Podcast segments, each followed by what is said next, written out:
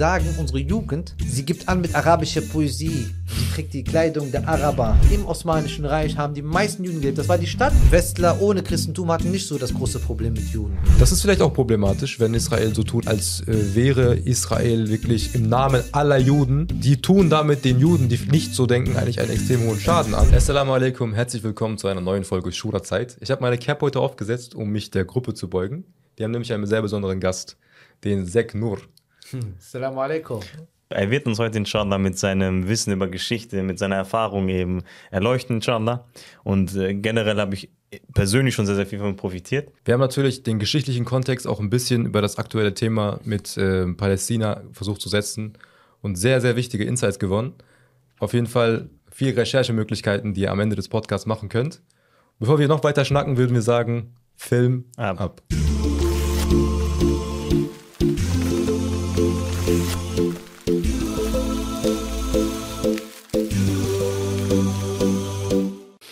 Wir sind hier mit unserem Habibi Zek Nur. Ja. Wir haben hohe Erwartungen auch an den Bruder. Ja, ich bin zum ersten Mal hier in einen Podcast eingeladen. Also das erste Mal, dass ich bei jemandem bin, dass ich im Podcast überhaupt äh, als Gast da sein darf. Alhamdulillah. Wir Ja. sind auch äh, sehr erfreut, dass du hier bist. Wir haben von deiner Qualität gehört, ich sogar aus erster Hand, Ah, damals, als wir unser Programm zusammen gemacht haben. Ja. Deswegen war das auch sehr, sehr naheliegend, dass wir dich einladen.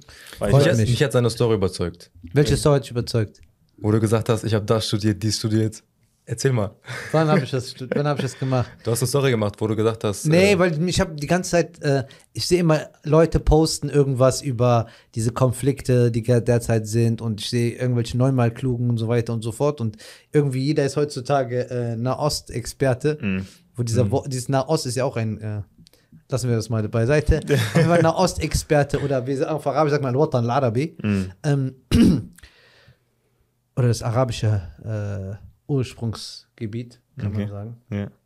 äh, dass fast jeder das irgendwie beansprucht für sich. Und dann wollte ich mal einfach sagen, ja, hört mal zu. Nicht nur weil, nur weil jeder äh, bellt, heißt das nicht, dass äh, äh, er am meisten weiß darüber. Mhm. Und da habe ich einfach mal, wollte ich einmal sagen, auf dem Boden der Tatsachen bleiben, auch wenn man mal zwei Bücher gelesen hat, heißt das nicht, dass man direkt über eine Sache sprechen sollte. Ja, ja. Völlig Ich habe hab viel mehr gemacht als ihr und rede nicht so viel. Deshalb bitte bleibt auf dem Boden. Mhm. So. Aber jetzt nicht, dass ich jetzt der, der sag ich jetzt mal, die krasseste Bildung in dem Be Bereich habe, aber ich denke schon, dass ich mehr als ein Otto-Normalverbraucher mich auskenne mit, Ja. sage ich mal, einer Ost äh, Und wenn, du, Angelegenheit. und wenn du dich nicht so sehr aus dem Fenster wachst wie alle anderen, hat das vielleicht auch einen Grund sein auf den, ne? Ja, natürlich, weil die Sachen sind komplexer, als sie immer scheinen. Ja, die Mhm. Leute denken immer, das ist alles eine Ebene, alles ist klar, alles ist deutlich. Ja. Also das, was wir sagen, was wir vor den Kulissen sehen und was hinter den Kulissen sich abspielt, sind immer meistens zwei verschiedene äh, äh, Paar Schuhe. Ja, 100 Prozent. Und da sind viele, viele, viele Komponenten. Es hat wirtschaftliche Sachen, es gibt äh, kulturelle äh, Einflüsse, es gibt politische, geschichtliche und so weiter und so fort. Also, äh, also ich, Es wollte- ist nicht schwarz-weiß. Ich wollte dir Nein, aber nein. nur eine Möglichkeit geben, einmal zu sagen, was, was du so was ich studiert hast, habe, also mein. Werdegang ist, ähm, ähm, ich habe mich schon immer für Geschichte interessiert, Mhm. sagen wir mal so. Äh, weil heute wollen wir da über das, wahrscheinlich über Geschichte sprechen, ne? Das Genau. wurde mir so gesagt. Ist ja auch mein Content in letzter Zeit mehr, geht ja auch mehr in die Richtung, wollte ich auch mehr in die Richtung lenken. Vorher habe ich meinen Content allgemein gehalten. Also ich habe mich schon immer für Geschichte interessiert, auch in der Schule und so. Und ähm, habe sogar Geschichte im Abi gehabt, als viertes Fach, Mhm. mündlich, weil äh, mir hat das schriftlich nicht gefallen, weil äh, war mehr wie Deutsch als, als Geschichte. Ne? Ja. Geschichtsanalyse schreiben und so weiter hat mir nicht so gefallen. Ähm, ja, und dann äh, habe ich sowieso allgemein Interesse nach dem Abi fürs, für, für Islamstudium, Arabischstudium bekommen. Dann habe ich geguckt, wo kann man das machen. Mhm. Dann habe ich gesehen, es gibt ein Land oder eine Uni, wo man halt äh, Stipendium bekommt, wo man Arabisch. Nenn mal das Kind beim Namen, ne? Ja, ich habe dann in Medina mich beworben, da habe dann eine Umrah gemacht und dann äh, bin ich dort angenommen worden nach einer Zeit. Ja, und da war ich ungefähr sechseinhalb Jahre weg. Also so sechseinhalb Jahre Falls ihr in eine weitere Folge mit Zack wollt, wo wir über das Medina-Studium sprechen. Allgemein komm, über Auslandsstudium. Das wäre also Kann ein bisschen darüber- Weil auch Allgemein allgemein in der Familie gab es auch das Thema, ne? weil ein, mein, mein Bruder auch, einer meiner Brüder wollte studieren und hin Mhm. und her dies und das, er war sich unsicher. Vielleicht, dass wir klären, für wen ist das zum Beispiel interessant, wie hast du das empfunden, We wem würdest du das empfehlen? Welche Möglichkeiten gibt es noch Zum außerhalb Beispiel. auch? Was Ja, kann ja, man noch das machen? inshallah. Okay. Positive, negative Erfahrungen. Inshallah. Können wir mal darüber sprechen. Lustige Erfahrungen. Fünfmal Hajj umsonst gemacht. Allahu Alam, weiß ich nicht. Allah, Ja, und dann habe ich da studiert und dann bin ich nach Deutschland zurückgekommen. Da war ich ein bisschen in Deutschland und dann habe ich auch in Deutschland äh, äh, auch studiert. aber dann nicht mehr ein so islamisches Studium. Also schon islamisch, aber jetzt nicht, weil es gibt bekenntnisorientiert und nicht bekenntnisorientiert. Das ist so, man muss unterscheiden. Bekenntnisorientiert heißt, jemand, der das glaubt, studiert das. Das heißt, Theologie wird das hier genannt. Ja, Dirasat Islamia. Äh, und das ist also das, was Muslime lernen, um es weiterzugeben. Also Aqidah, Fiqh und so weiter und so fort. Das habe ich gemacht. Aber hier in Deutschland gibt es das auch mittlerweile, ein paar Lehrstühle. Aber was ich gemacht habe, ist eher Islamwissenschaften, das ist Orientalismus eigentlich. Kannst du mal erklären, Das was ist- Orientalismus ist? Nicht Orientalismus ist eigentlich einfach nur die Sicht auf die islamische Welt von Nicht-Muslimen meistens. Also, ne, das ist ein, so eine Wissenschaft, die entstanden ist, um die islamische Welt zu erkunden, zu erforschen, um sich ein besseres Bild zu machen, um besser zu kolonialisieren. Na, Spaß, aber. Nein, aber, Aber doch wahr. es war ein, hat auf jeden Fall dazu äh, beigetragen, dass man. Äh, es gibt sehr bekannt Oppenheimer aus, äh, aus äh, äh, aus Köln war ein, ein Oppenheim oder von Oppenheim oder Oppenheim sind auf jeden Fall heißt er hieß er irgendwie so der war aus Köln der hat doch damals die Beziehung zum Osmanischen Reich auch aufgebaut sogar in spannend. Zeit des Ersten Weltkriegs um so Beziehungen aufzubauen und er gibt es viele viele die auf jeden Fall ähm, ja und das ist halt eine Wissenschaft die auch in den deutschen Unis beigebracht wird die Deutschen waren sogar lange Zeit Vorreiter was das angeht sehr sehr gute äh, Glaubt man eigentlich gar nicht, ne? doch doch Goldsher und so. Wobei ich habe auch das Gefühl, irgendwie, weil aktuell habe ich das Gefühl, Deutschland äh, fäng- fängt immer mehr an, hinterher zu hängen bei allen Disziplinen. Habe ich so heutzutage das Gefühl, ich weiß nicht. Na, es geht, aber äh, Deutschland, was das anging, Orientalismus war nicht schlecht. Also, die haben schon gut, äh, also, die haben schon auch noch, ich weiß jetzt nicht die modernen Orientalisten, aber es gibt auf jeden Fall einige Orientalisten, die aus Deutschland was drauf hatten. Die konnten perfekt Arabisch Ja? und Persisch und so, ja, ja, die haben auf jeden Fall hohes Niveau. So, sehr, sehr gut. Die haben sehr gut geforscht. Auf jeden Fall, ja, das ist Orientalismus. Das heißt, du lernst die islamische Welt kulturell, gesellschaftlich, politisch äh, und so weiter kennen. Das heißt, du lernst jetzt nicht, und du lernst auch natürlich die Praktiken und so kennen, aber es geht eher von die Außensicht und das Gesamtbild der islamischen Welt. Ja. Ja, und das habe ich halt studiert. In Deutschland, auf Masterniveau. Ich glaube, du bist ähm, ein sehr geeigneter Gast und ich freue mich, dass du hier bist. Ja, freut mich auch hier zu sein. Erste Mal bin ich im Podcast eingeladen, ja. Premiere. Wir sind auch noch Anfänger, also fangen wir, wir starten gemeinsam, würde ich sagen. Wir, wir Ja. haben jetzt die dritte Staffel, aber ich fühle mich immer noch wie ein blutiger Anfänger, was das Natürlich, angeht. ja. Man kann Man wächst wachsen. gemeinsam. Ja. Man wächst gemeinsam, Synergien, haben wir ja gestern schon Auf jeden gesagt. Fall. Ja, Fangt ja an mit Vielleicht kann ich die Überleitung machen zu unserem Thema. Wir wollen heute über Geschichte sprechen. Genau. Und, weil ich hatte auch äh, ein bisschen im Vorfeld mit äh, dir geredet, Mhm. weil im Endeffekt, man denkt sich vielleicht heutzutage, warum ist die Geschichte so wichtig? Weißt du, was, Ja. was juckt mich, was vor 100 Jahren waren? Heut, Ja. heut, ich habe heute Probleme, sollen auf den. Ja. Und äh, da kennt man ja den Spruch, wer seine Geschichte nicht kennt, der wird sie wiederholen und solche Sachen. Und äh, deswegen ist auch für mich in der Schulzeit kann ich mich dran erinnern, Geschichte einfach so ein Fach hat mich eher weniger interessiert, interessiert als ich, weil hat, ich habe damals vielleicht nicht die Weitsicht gehabt, die du hattest, Ja. um zu erkennen, dass es relevant ist. Nee, ich habe eigentlich ich nicht die Weitsicht gehabt. Ich hatte einfach nur immer so Spaß. Griechen, Ägypter und sowas einfach interessiert. Ja, oder so. Diese Mythologien-Sachen und so fand ich immer schon interessant. Da habe Ja. ich mir so immer sowas halt. Äh, ich mochte das. Ich mochte, glaube ich, weil ich so Sachen wie Herkules und so cool fand. ja. Und dann, äh, ja, dann fand ich das einfach auch interessant. So, so Ja. meistens immer mit Kriegern und äh, so Schlachten und Soldaten und große Herrscher fand ich immer schon cool. Und dann war das halt interessant Spannend, ne? einfach, ja. Aber ja, stimmt schon. Aber das ist eigentlich, wenn man so guckt, ist das eigentlich eine ein koranisches, eine kor koranische Methode, sich mit äh, äh, mit Geschichte auseinanderzusetzen, mit vergangenen äh, Ereignissen. Allah sagt ja, "Faqsus faqsus al-qasas la'allahum yatafakkarun." Äh, erzähl die Geschichten, damit sie doch äh, nachdenken.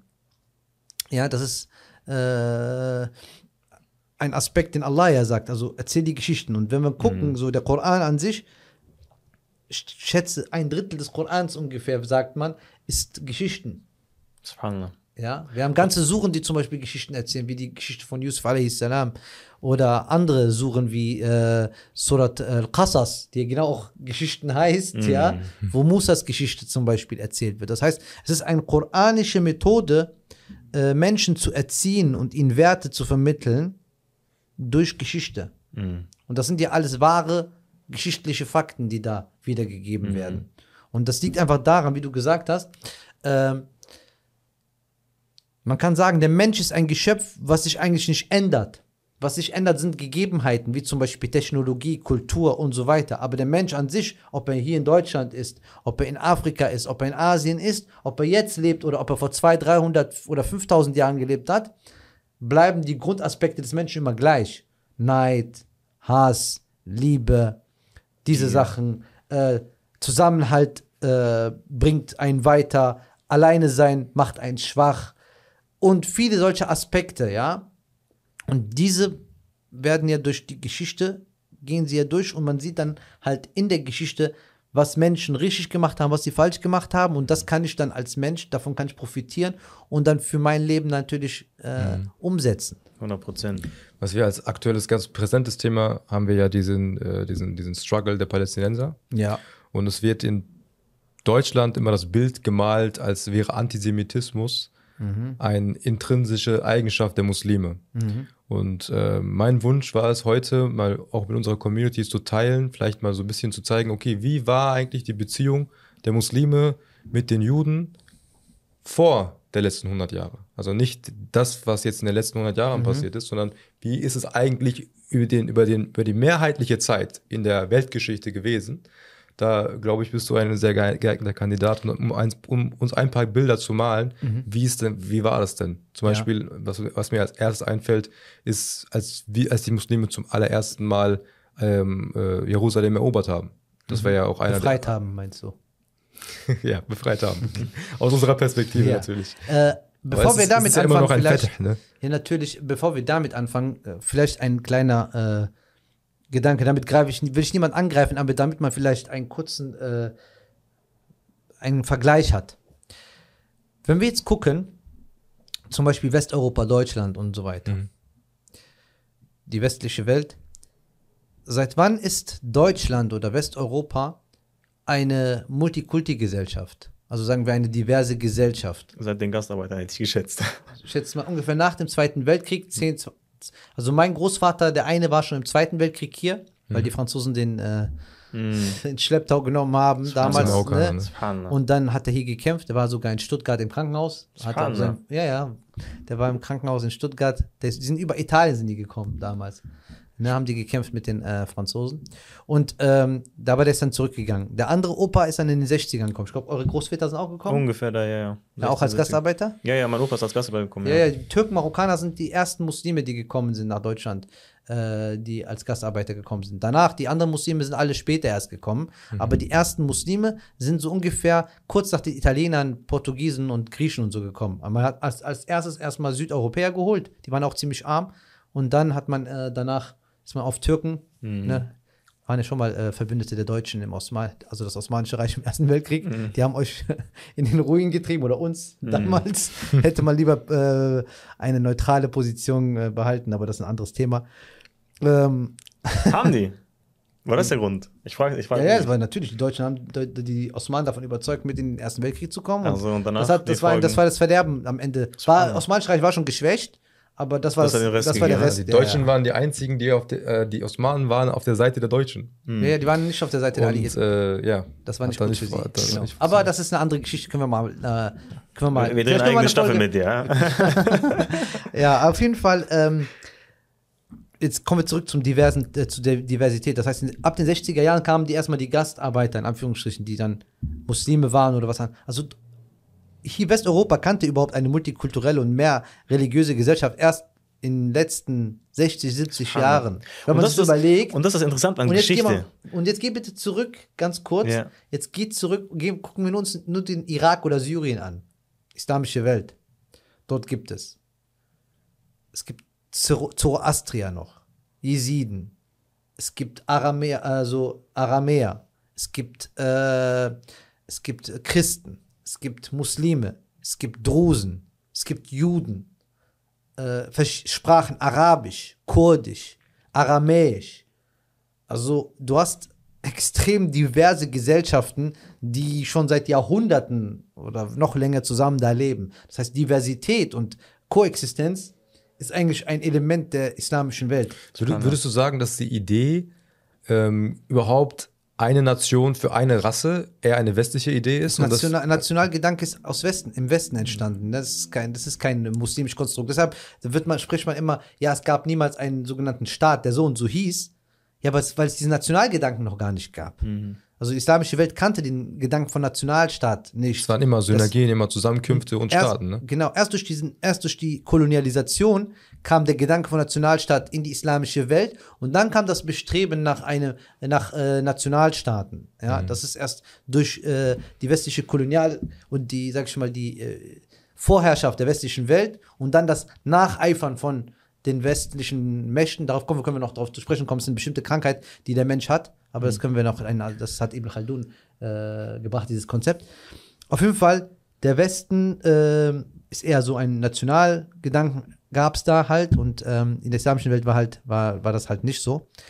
Aber ich wollte nur auf diesen Punkt der Diversität kommen. Also genau, das ist auf jeden Fall ein Weil wenn ich, islamisches. wenn ich da eingreifen möchte oder reingerätschen möchte, weil du sagst ja im Grunde, diese Diversität war schon, kannten wir schon lange Ja. und für, das, für Europa ist das ein recht neues Phänomen. Ja. Ne?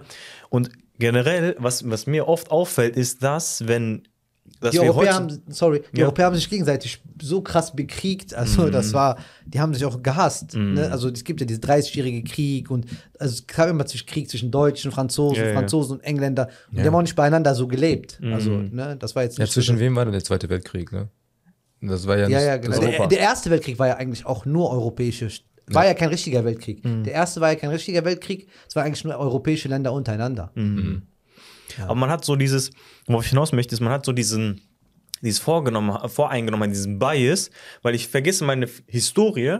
Ich gucke mir das heute an, zum Beispiel, ich gucke mir heute an, der Westen ist zivilisiert, modern. Ah, auf einmal so, okay, die müssen immer schon richtig gewesen sein. Weißt du, man hat diesen, wenn man die Geschichte sich wegdenkt oder wenn man nicht weiß, woher man herkommt oder wie die Geschichte war, dann zieht man solche Trugschlüsse, so einen auf, der Westen war schon immer divers. Darf ich erklären, wie das kommt? Ja. Vielleicht ziehen wir das ein bisschen vor.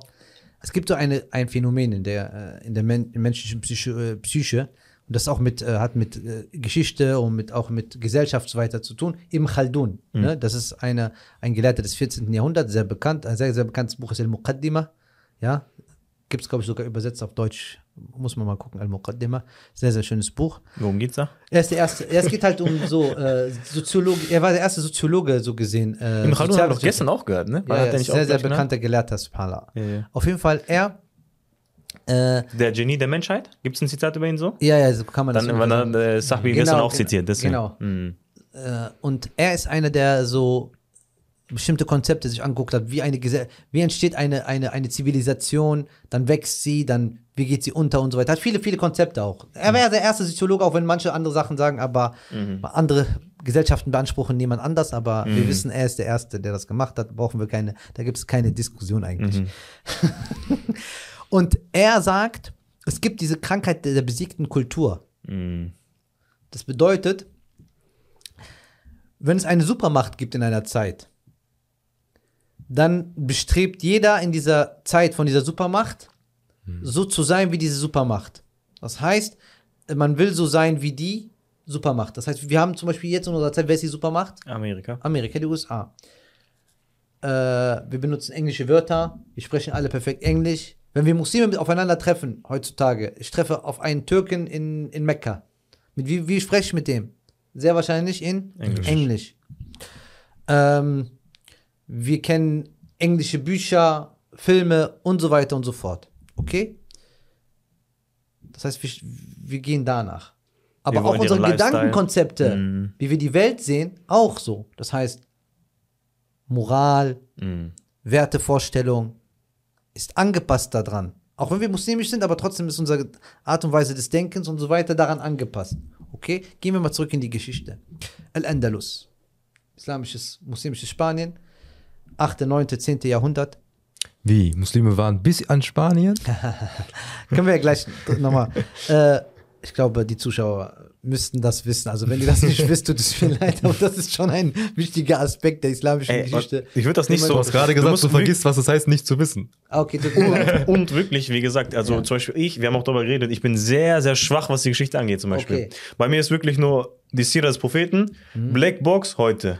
So ungefähr. Weißt du, Okay. ah, ein bisschen Hitler, ein bisschen Erster Weltkrieg. Okay. Weißt du, was ich meine? Ich erkläre euch. 711 muslimische, eine muslimische Gruppe unter dem Kommando eines, eines äh, Amazir, was ich auch bin, ein, also ein Ureinwohner Marokkos, mit ein paar tausend Männern, gehen auf Geheiß, weil sie mit einem von der, Fam- äh, von der Herrscherfamilie von damals Spanien, was eigentlich nicht von Spanien regiert wurde, sondern von einem germanischen Stamm, die Westgoten hießen, ähm, sind die rübergegangen und haben das in ein paar Jahren erobert. ja, das ist ganz, äh, äh, 711 hat das begonnen und das war in ein paar Jahren erobert, fast ganz Spanien und Portugal. Und als sie dort waren, ist eine islamische Zivilisation entstanden. Erstmal unter den Umayyaden, die damals die kompletten Herrscher der islamischen Welt waren. Später ist es unabhängig geworden und so weiter und so fort. Ich möchte nicht zu viel ins Detail gehen, Ja. weil das sehr, sehr, sehr, sehr Ja, ja. viel ist. Dort ähm, haben auch Juden und Christen sehr viele gelebt, weil die Ureinwohner waren Juden und Christen dort. Ja, die Iberer, also die Ureinwohner von der Spaniern und dann auch die Westgoten, die Germaner war, Germanier waren, die dorthin gekommen sind, dort regiert hatten und dann noch verschiedene Stämme und so weiter und auch Juden. Die Gelehrten der Juden und der, der, der, der, Christen haben sich beschwert über die, deren Jugend. Darüber gibt es auch Berichte. Die sagen, unsere Jugend, äh, sie gibt an mit arabischer Poesie und sie trägt die Kleidung der Araber Subhanallah. dasselbe Phänomen, was man hatte. Und die haben auch die Werte des Islams angenommen. Ein großer, so ein großer, über den wir auch noch sprechen werden heute, ist zum Beispiel Moses Maimonides. ist einer der größten Gelehrten des Judentums. Seine Art und Weise in der Aqidah, also die islamische, also seine Grundlagen seine, äh, seines Gottesbildes, ist sehr an islamischer äh, Kalam-Schulen äh, sehr nah orientiert. Subhanallah. Das hat auch auf seine Moral und seine Vorst Gottesvorstellung hat einen sehr, sehr großen Einfluss genommen durch die islamische Welt. Und das liegt an einem ganz kleinen Aspekt, warum, man, warum das immer passiert bei den Menschen. Warum passiert das, dass wir immer uns an diese Machtposition orientieren? Was denkt ihr, warum das so ist? Ich hätte gesagt, man, man identifiziert oder man verlinkt diese Leute eben mit Erfolg und man möchte sein wie diese und so, man möchte zu den Gewinnern gehören, hätte ich jetzt irgendwie Ist gut, geraten. aber was denkst du, Mohammed? Ich hätte nichts anderes gesagt. was die Psychologie des Menschen unterbewusst macht, ist, wir sind jetzt von Geschichte, gehen wir zur Psychologie, aber alles ist miteinander verbunden. Äh, der Mensch, wenn er einen sieht, der so eine Macht hat, denkt sich, Ah, Ace of der Wahrheit? genau, Mhm. das kann nicht sein, nicht ganz auf der, aber es kann doch nicht sein, dass dieser Mensch seinem Weg folgt und so erfolgreich ist, es kann nicht sein, dass das, was er tut, falsch ist. Da muss irgendwas Richtiges dran sein. Und deshalb haben auch Leute damals, Christen und auch Juden, manche damals, akzeptiert, das würden die heute nicht viele nicht machen, dass Mohammed aus ein Prophet war. Aber ein Prophet für die Araber. Mhm. Weil sie So. können sich nicht denken, diese Muslime, die uns erobert haben, die die Welt beherrschen, die die Wissenschaft haben, können doch nicht falsch sein. Da muss irgendwas Richtiges, dieser Mann, der gekommen ist, da muss irgendwas dran sein. Ne? Deshalb, deshalb auch, der Koran bringt uns aber eigentlich bei, was bringt er uns bei? Dass weltlicher Erfolg nicht mit der Wahrheit gekoppelt ist. Sonst wären dann Ad, Thamud, die äh, Pharaonen und so weiter, wären die auch auf Wahrheit gewesen, aber Allah hat sie alle vernichtet. Ja, das heißt, Macht und welt, weltliche äh, Erfolg ist nicht das, was ausmacht, was die Wahrheit ist, ja. Das ist nicht der Parameter. Deshalb der Koran hat sowieso diese ganze, äh, äh, sag ich mal, äh, diese Maßstäbe entfernt und uns gezeigt, was die wahren Maßstäbe sind, ja. Kev ist das beste Beispiel, haben wir ja genau darüber gesprochen, dass dieses, äh, dass es so ist. Ja, ja. Und das ist halt, äh, Das ist ein Das sehr, sehr die wichtiger Krankheit- Punkt. Das ist die Krankheit des, des, des vernichteten Volkes? Nee, Ne, das des ist die- siegten Volkes. Ja, das ist so eine Krankheit, die nennt sich äh, nein, das meine Thaqafatul Maghlub. Das ist die Kultur des Besiegten. Und Nicht nur wir haben das Problem. Geh mal nach Japan oder Korea. Mhm. Die ältere Generation beschwert sich auch über die jüngere Generation, weil die auch amerikanisiert sind. Die auch ihre Werte so gesehen verlieren. Subhanallah. Ja.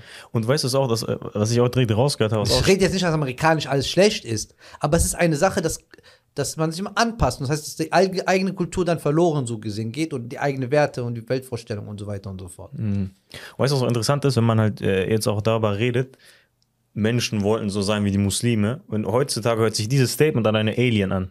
Heutzutage möchte keiner wie Muslim sein. Oder beziehungsweise in dem Mainstream. Weil was, worum, was denkt man über einen Muslim? Er unterdrückt seine Frau, er schlägt seine Kinder und alles Schlechte sozusagen. Ja, äh, weiß man, ein Muslim zu sein auf Ja. dem. Aber dass es dennoch eine Zeit gab, wo die Menschen den Muslim, zu den Menschen, zu den Muslimen hochgeschaut haben und so sein wollten wie sie. Ja, das, das gab es schon äh, äh, lange Zeit sogar. Vielleicht um den Faden wieder zu finden. Du hattest äh, du wolltest etwas anderes erstmal etablieren, Genau. bevor du über äh, Dieses, diesen Punkt eigentlich wollte ich noch gar nicht so ansprechen, der ist aber genau passend gekommen. Wir wollten, du, wir wollten ja gucken, wie war eigentlich das Leben von jetzt, wir haben ja gesagt, allgemein, Nicht-Muslime haben ja relativ gut gelebt unter Muslimen im Vergleich zu äh, Minderheiten unter anderen Religionen, meistens unter Christen. stimmt, mir fällt gerade ein, du hattest äh, etabliert, dass äh, Multikulti neu ist für den Westen. Genau, es ist relativ neu. Es ist kein neues, es ist kein altes, äh, kein altes äh, System. Selbst Amerika, was ein Einwanderungsland ist, Hm. hat eine weiße Oberschicht entwickelt, die über alle anderen da geherrscht haben und auch keine Diversität so gesehen zugelassen, außer für die Unterschicht, dass sie, dass das unter ihnen ist. Ja. Weiß, christlich, protestantisch eher war das äh, so das, was herrschend war. Und alles andere war entweder Arbeiter, Sklave Ja. und so weiter. Selbst die Chinesen, die gekommen sind, um die Eisenbahn zu bauen, die, mussten, die waren in ihren, waren abgeschottet. Die Schwarzen waren äh, Sklaven, äh, die, äh, also die Latinos wurden auch extrem ausgegrenzt. Also das war immer, ne, bis heute noch, zum Teil ist es immer noch Ja, so. ja, ne? dass die einen gewiss- gewisse Jobs machen und so. Diese, Ja, ne? ja, das, es gibt so bestimmte äh, Gesellschaftsstatus. Aber, genau, kehren wir zurück zur islamischen Welt, war schon rela- relativ immer divers. Und wir haben gesagt, wir müssen uns verstehen, die islamische Welt ist ja wie explodiert. Man kann sich das ja gar nicht vorstellen. Der Islam ist gekommen im 7. Jahrhundert auf der arabischen Halbinsel, einem Ort, der damals unwichtig war, relativ, Wüste. Und äh, die großreiche Persien, damals wie jetzt Russland und Amerika, ne, war ja damals Persien auf der einen Seite und dann das Römische Reich. Oströmische Reich, Byzanz auch genannt. Der restliche Teil vom Römischen Reich, weil der westliche ist ja zusammengebrochen und der Öströmische Reich. Wusstest du, dass die, ähm, dass der Versuch, das, West, das, das Oströmische Reich als Byzantiner umzutaufen, eigentlich nur ein Versuch, das habe ich letztens hat mir ein Kollege geschickt, Mhm. was gelesen darüber.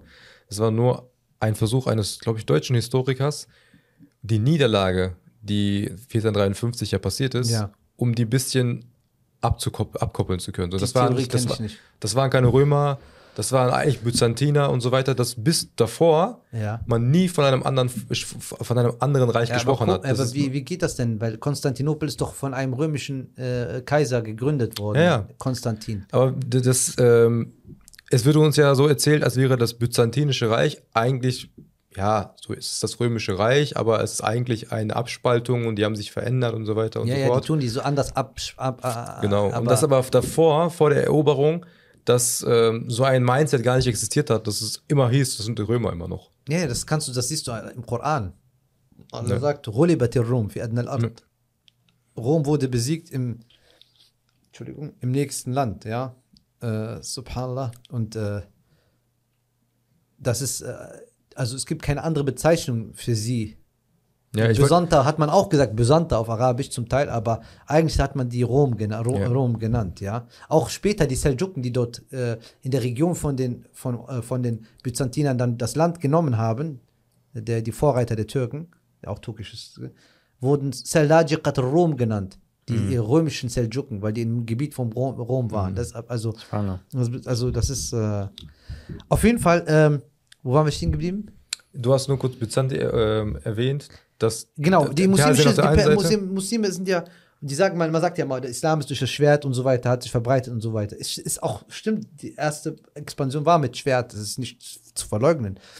Aber als, als, als äh, unter, also als Underdog gegen äh, Weltreiche. Mhm. Das ist ein Unterschied, als wenn du ein, eine Macht bist, die, wer ist das, übernimmt oder als Underdog gehst du und du gehst mit Botschaften zu Großreichen, die nehmen die nicht an und dann übernimmst du deren Rolle. Und das war ja dafür da, damit die Menschen, weil sonst hätten die, die Men sonst hätten die die Menschen nicht gelassen, dass sie den, die Botschaft des Islams den, den Bevölkerungen bringen. Das war ja dahinter. Nicht um die Leute auszubeuten oder irgendwie, irgendwie die anzugreifen und so weiter aus Spaß und Blut zu vergießen Weil, zu wollen. weil selbst wenn, wenn das die Absicht gewesen wäre oder die Methodik, kann ich mir auch nicht vorstellen, dass Islam sich dort etabliert. Weißt Ja, du, du kannst ihn nicht erzwingen. Weißt du, das Ja, genau das. Und dann hätten wir auch keine Minderheiten, sonst wären die alle abgeschlachtet worden. Mm, Auf jeden Fall, ja, das, das geht auch ein Ja, wichtiger. der Fakt, dass es die heute, dass, dass viele Gebiete heute immer noch christlich sind, ist ein Beweis dafür. Also wenn du da, wenn du da von oben herab es, die verfolgt hättest und den Islam aufgezwungen hättest und die, die nicht hören, getötet hättest, gibt's die heute nicht mehr. Genau. Die Libanesen sind ein gutes Beispiel. Die Lib- Libanon ist fast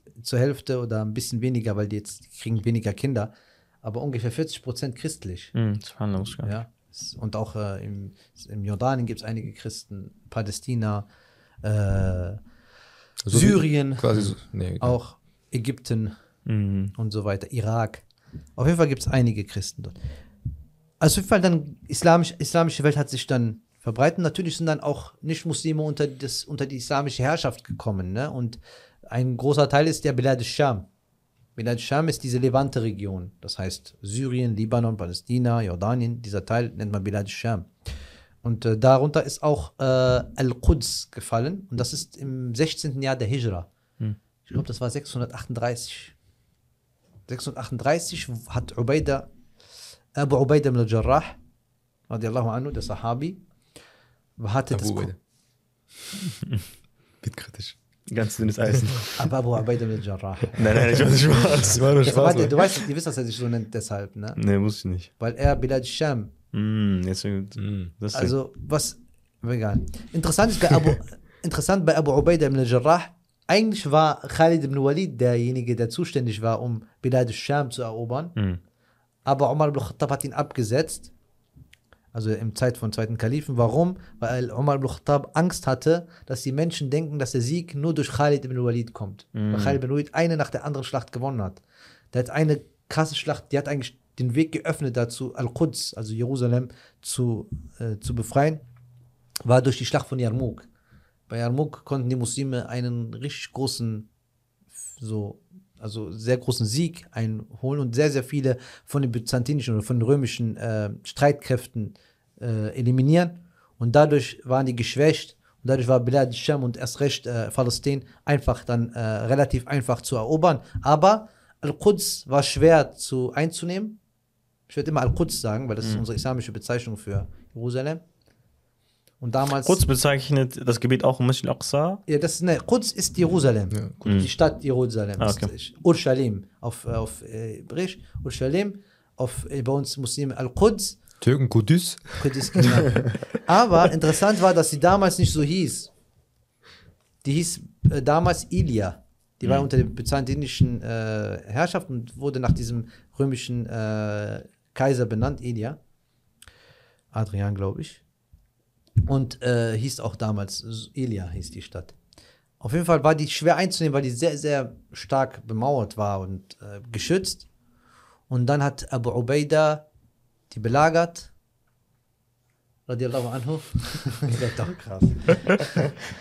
ja, aber wir gehen zu vielen Details, ich glaube. Okay, er hat sie belagert und die Geschichte ist interessant, warum ich die Belagerung nenne, weil die wollten nicht kapitulieren, außer dass der Kalif der Muslime kommt und selber die Schlüssel der Stadt entgegennimmt. Ich glaube, Sophorius war damals der Patriarch von, äh, von, äh, von, Al- von, ähm, von Quds, also derjenige, der auch das Sagen dort hatte.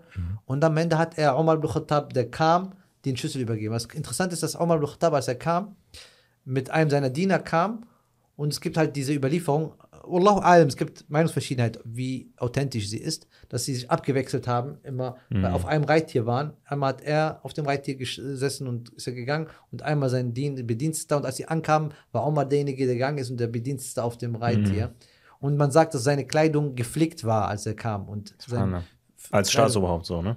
Als Kalif von was heute, was wir heute von 15 Ländern ungefähr rechnen würden, war er damals der Herrscher. Subhanallah. Aber Aber dennoch, dass er Einer der diese. mächtigsten, also vielleicht der mächtigste Mann der Weltgeschichte kommt dort zu Fuß, sein Diener auf dem, auf dem Reittier, er mit geflickten Kleidung Genau. kommt dann dahin und er wurde halt nicht ein, eingeladen. Um, um die Schlüssel der Stadt zu übernehmen, ja. Mhm. Das interessant ist. Und auch, wen hat er als Stellvertreter in Medina gelassen? Was wird ja immer gesagt? Äh, Ali, radiallahu anhu. Mhm. Es wird ja immer gesagt, dass zwischen den beiden angeblich Probleme waren Mhm. und so weiter und so fort. Aber er hat Ali als Stellvertreter in Medina la- gelassen. Auf jeden Fall äh, kommt er und übernimmt äh, die Schlüssel. Aber natürlich mit Kapital Kapitulation und auch Bedingungen, die eingegangen werden. Und das war so gesehen für Al-Quds äh, die Bedingungen, die Omar, bis heute werden diese Bedingungen genannt. Und zwar Al-Uhd al-Umariya wird das genannt. Der sogenannte Umarische Vertrag oder der Umar-Vertrag. Dass Umar sagt, ihr könnt eure Kreuze, eure Kirchen, eure Rechte behalten und so weiter und so fort. Das wurde festgehalten. Damals haben die Muslime aber das nicht komplett niedergeschrieben. Also es war jetzt nicht dokumentiert, so dass man irgendwie eine Festplatte hatte und das wird gespeichert, sondern das war halt niedergeschrieben worden. Die Zeugen, glaube ich, waren Khalid ibn Walid, Abu Ubaidah ibn Jarrah, äh, Muawiyah ibn Abi Sufyan und äh, Amr ibn As. Das waren, Wallahu alam, die Sahaba, die dabei Zeugen waren, dass das aufgeschrieben wurde. Das heißt, große Sahaba, bekannte Persönlichkeiten. Ähm, und diese Rechte wurden ihnen gegeben. Wallahu alam sagt man, und das ist jetzt eine so eine bisschen Kontroverse, dass die Christen zu Umar ibn Khattab gesagt haben, aber mit der Bedingung, dass die Juden nicht in Al-Quds äh, leben dürfen. Rein können die rein, aber nicht hier leben dürfen. Also ich habe das sogar so erfahren, dass zu der Zeit bereits es so war, dass die Christen, dort- dass die Juden dort nicht leben durften. Genau, aber die wollten, Wie- dass es weiter dieser Status quo bleibt. Dass sie dort nicht leben durften. Genau, aber ich, das ist wichtig zu erwähnen, dass es bis, Genau. bis dahin, bis, bis zur Eroberung von Genau. äh, oder Befreiung, Befreiung, genau. äh, will ich auch sagen, ist die richtigere Bezeichnung. Bis zur Befreiung war es so, dass Juden wegen den äh, vorherrschenden Christen nicht, denen war es nicht erlaubt, Genau. dort zu leben, sich Genau. dort einzuziehen. Vielleicht, ich weiß nicht, durften die reinkommen? Die durften reinkommen, die Okay. durften, also ich weiß nicht, ob das in die Christenzeit reinkommen durften, aber sie durften auf jeden Fall in der Zeit der Muslime rein. Das ist auf jeden Fall äh, erlaubt. Ja, ja, klar, die das durften- war erlaubt dann. Die dürften Danach- ja dann, danach auch sogar leben. Die waren in Palästina allgemein, gab es ein paar, nicht viele, aber es gab allgemein gab es ein paar äh, vereinzelte. Weil, aber manche fragen sich, aber warum? Weil man muss ein paar Jahrhunderte zurückgehen, als die Römer dort geherrscht haben, die ganz Rom beherrscht haben. Die haben ja 70 Jahre nach Isa a.s. haben die einen Großteil der Juden rausgekickt weil da gab es so, eine, so eine Art Revolte. Die Juden haben sich aufgelehnt, wollten keine römische Herrschaft mehr und haben sich aufgelehnt. Dann äh, hat man den Tempel, wir sagen Masjid al-Aqsa, haben die zerstört. Und dann haben die ganz viele in die, äh, als Sklaven verkauft, in die Arenen gebracht und so weiter und so fort. Und dadurch ist das sogenannte Diaspora entstanden, die jüdische Diaspora. Das heißt, dass die Juden angefangen haben, im Shatat zu leben, sagen wir im Arabischen, in den verschiedenen Ländern der Welt. Ne? So sind die Juden dann nach arabische Halbinsel gekommen, nach Nordafrika, nach Europa und so weiter. Weil das Römische Reich war ja auch groß und wurden auch zum Teil verschleppt, zum Teil sind sie weggegangen, aber nicht alle. Und dann nochmal um 130, 140, glaube ich, bin mir nicht mehr sicher, wurde komplett dann die Stadt nochmal komplett platt gemacht und dem Erdboden fast gleich äh, gemacht. Und dann später wurde sie christlich, als Konstantin, äh, der äh, Kaiser von Rom, dann ungefähr im 14. Jahrhundert äh, Christentum angenommen hat. Und dann wurden dann die Kirchen gebaut. Die erste Kirche, die, glaube ich, gebaut wurde, war die Mutter von ihm. Die hat dann die Grabeskirche gebaut, wo Isa angeblich unter der Erde war und dann wieder auferweckt wurde und so weiter und so fort. Sind die ersten Kirchen entstanden. Und Masjid al-Aqsa war komplett zerstört. Und auch 14. Jahrhundert? Vierte. 4. Jahrhundert, okay. Ich 14 dachte ist schon ein bisschen zu spät. Nein. Und bis dahin, von da, von dieser Zeit, der Römer bis von 140 ungefähr, äh, waren die, durften die Juden nicht da wohnen. Leben in, in Al-Quds. Und wer hat das geändert? Es scheint Umar ibn Khattab, dass diese, äh, diese, diese, wenn, er- wenn diese Bedingung reingeschrieben wurde, da ist eine Kontroverse, ob die, überhaupt diese Bedingung, dass Juden da nicht rein dürfen, also nicht da leben dürfen, ob die wirklich stattgefunden hat oder nicht. Allahu alam, weiß ich jetzt nicht. Musste man nochmal eine gute Nachforschung machen. Äh, es scheint in seiner Zeit, dass sie wieder dann rein, äh, rein durften, die sowieso, aber dass sie da dann leben wieder durften. Aber die sind auch nicht in Massen gekommen oder so, dass sie da in, in, diese, in diese Zeit gekommen sind. Ja.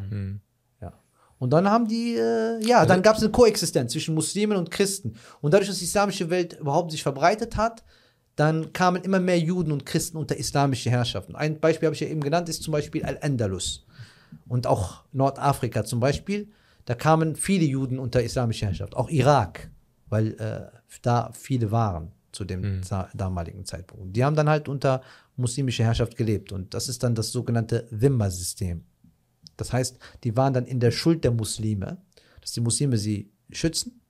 Wenn sie sich an gewissen Regeln halten in der islamischen Welt, dann ist ihr, ihr, ihr Besitz, ihr Blut und ihre Ehre ist geschützt. Ihre, nicht ihre, nennt sich das ihre Würde. So, das Sondern auf Steuer. es ist keine Steuer, sondern es ist die Jizya. Das wird immer so gerne so dargestellt, als wäre das so, boah, deshalb sind Leute konvertiert, weil die Jizya nicht zahlen müssen. Jizya muss jeder äh, Mann zahlen, der kriegsfähig ist. Bist du zu alt, bist du zu jung, zahlst du nicht. Bist du äh, körperlich gehindert, zahlst du nicht. geistig nicht geistig gehen hat, zahlst du keine Jizya und so weiter. Frauen zahlen kein Jizya.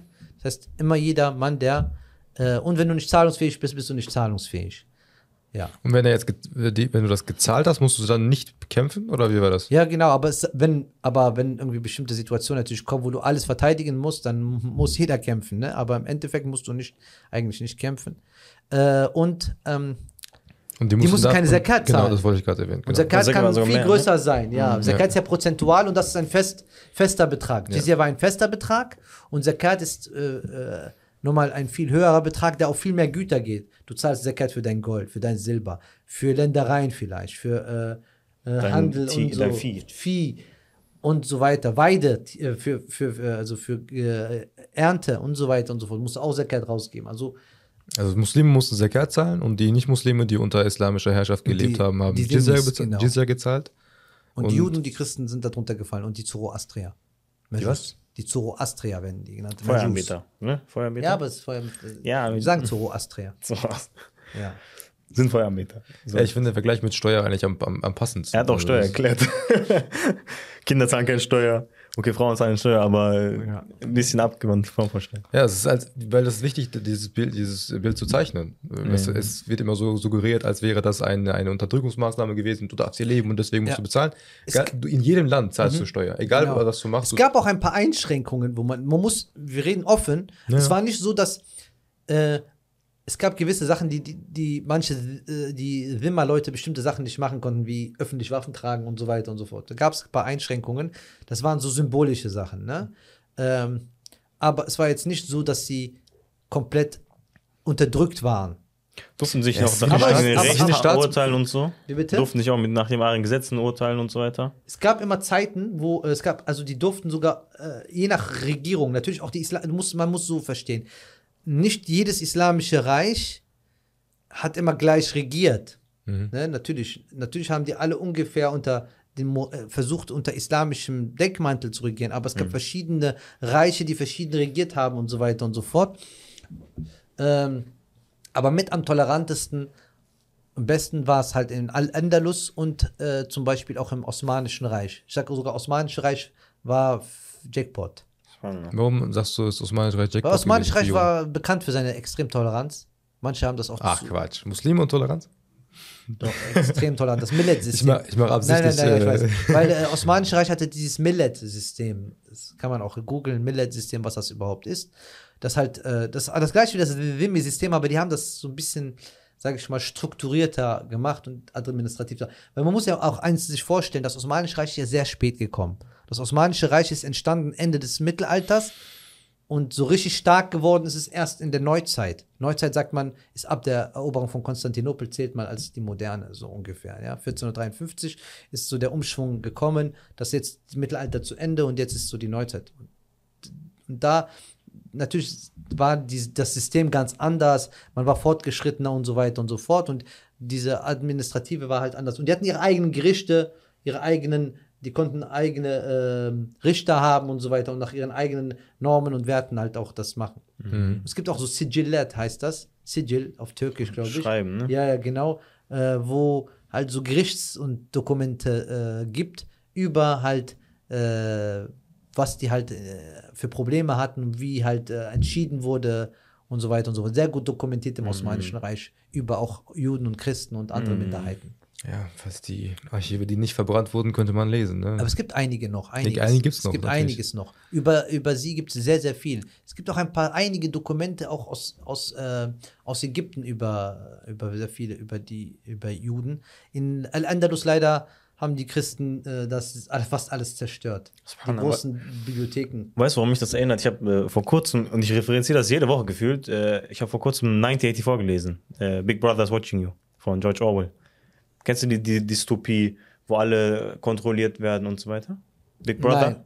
Safe kennst du Big Brother. Ich kenne Big Brother, diese Show, aber ich weiß Nein, nicht. nicht die. Auf jeden Fall ist es eine Dystopie, wo die in der Zukunft leben ein bisschen und wo oben dieser Big Brother ist, das ist so eine Partei und ganz oben ist dieser Big Brother, er hat so das Sagen und er kontrolliert eben die ganze Masse durch Massenpropaganda, Unterhaltung und dann Ähm, äh, und, unsere Welt also es ist- also, ja, ja, Es der, ist- deswegen ist das ja so, das wird von neun, das wurde 1945 oder so geschrieben, Genau, ne? also es ist von, es ist äh, 84 war die Zukunft damals und das wurde in den, ich weiß nicht, 50ern oder Mhm. Ja, in den 40ern? 50ern, ja, ja. In den 50ern hat er quasi über eine Zukunft geschrieben, George Orwell, ähm, wo er quasi so eine extrem vorangeschrittene totalitäre Regierung beschreibt, eine Dystopie. Das ist ein Weltklassiker. Also ich würde würd ich dir empfehlen, weil Ja. du viele Parallelen zu China sehen Ja. wirst und mittlerweile auch. Äh, Ah, mit diesem ganzen. Social-Punkte sammeln und so weiter. Nicht nur zum Beispiel, wie sie auch Sprache einspring- äh, ein, äh, einschränken, wie sie Propaganda betreiben. Und weißt du, was sie auch machen? Sie verbrennen Dokumente aus der Vergangenheit. Damit die Leute die Geschichte vergessen. Damit sie die Leute die Geschichte vergessen und sie schreiben die Geschichte dann um. deshalb hat Allah, und deshalb ist eigentlich die arabische und islamische Tradition eine der besten mit auswendig lernen. Subhanallah, zum Beispiel. Deshalb ist die sehr, sehr wichtig und gut. und deswegen Ja. verändern Und die auch die Sprache, damit sie, keine, äh, damit sie sich das nicht merken können. das ist so spannend. Also, weil ja, aber er Arabisch wird bewahrt durch den Koran. Ja, aber in der Gesellschaft natürlich nicht. Da gibt es keinen Koran. Ja, aber wer Koran kann, ja, ja. bewahrt Arabisch. ja, ja, 100 Prozent. Aber in dieser Dystopie. Und weißt du, auch Ja, spannend aber ich meine, die Dystopie kann diese, diese Art und Weise der, der, der, der dieses, dieses, dieses Vorhaben ist nicht möglich mit einer äh, muslimischen Gesellschaft, die an, an Koran festhält. Ja, ja, diese Dystopie handelt äh, über Europa von mir aus. Da gibt es keine Muslime. Aber in der Dystopie geht es auch vor allem darum, da sagt er auch, er ändert die Vergangenheit und er meint so, der Einzige, der weiß, dass diese Vergangenheit geändert wurde, ist dieser Zettel, weil er kriegt so einen Auftrag, ne? Änder das und ich. Und danach muss er diesen Zettel verbrennen und später stirbt er auch. Ja, Und diese Vergangenheit, die geändert wurde, die ist jetzt die Wahrheit. Und dann so sozusagen, so ändern die die Vergangenheit. Also deswegen, wie wichtig es auch ist, dass man die Vergangenheit kennt. Natürlich. Dass man die Vergangenheit wichtig. weiß. Aber Vergangenheit hat immer auch, ne, die wird auch aus verschiedenen Aspekten auch. Deshalb, Ja, wenn man ja. sich mit Geschichte bef- befasst, muss man versuchen, auch manchmal verschiedene äh, Quellen heranzuziehen. Ich lese nicht nur auch muslimische Quellen, ich schaue mir auch nicht nur muslimische äh, Sachen an und sonst.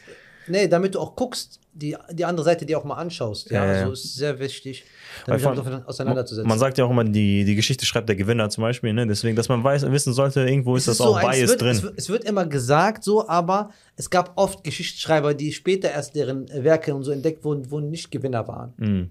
Und die dann auch äh, Aber ist es dann auch der Mainstream? unabhängig geschrieben haben und so weiter. Das ist so eine allgemeine Sache, die gesagt wird. Ja, aber sobald, solange der Gewinner noch an der Macht ist, wirst du davon ja nicht erfahren. Nicht erfahren, aber du wirst irgendwann mal davon erfahren. Mhm. Ja. Und dann sehen wir, wer auf der richtigen Seite der Geschichte stand und wer nicht, ja? Das sehen wir sowieso an einem, einem bestimmten Tag. Sehen wir das sowieso. Dann, dann, dann spä aller spätestens. Genau, deshalb da müssen wir uns keine Sorgen machen. Ja, das war das. Und ähm, das ist so die eine Seite. Das heißt, es gab die Toleranz in der islamischen Welt. Ich will jetzt nicht sagen immer. Es gab auch Zeiten, wo zum Beispiel äh, gewisse, äh, sage ich mal, ähm, Strömungen unter den Muslimen auch, die extrem waren, die dann auch, äh, wo dann auch die Minderheiten mit darunter gelitten haben. Dann zum Beispiel gab es, wenn wir das Thema Al-Andalus nehmen oder Nordafrika, ist zum Beispiel, ähm, gab es eine Gruppe, die entstanden ist im 12. Jahrhundert, 12. oder 13. Jahrhundert in, in Marokko und zwar, oder heutigen Marokko, die Muahidun, die werden Mohaden genannt. Und die haben sich so genannt, weil die revoltiert haben gegen die damalige Regierung von den Morabitun. Murabitu, Murabi, ich weiß nicht, wie die Moraviden werden die genannt auf Deutsch.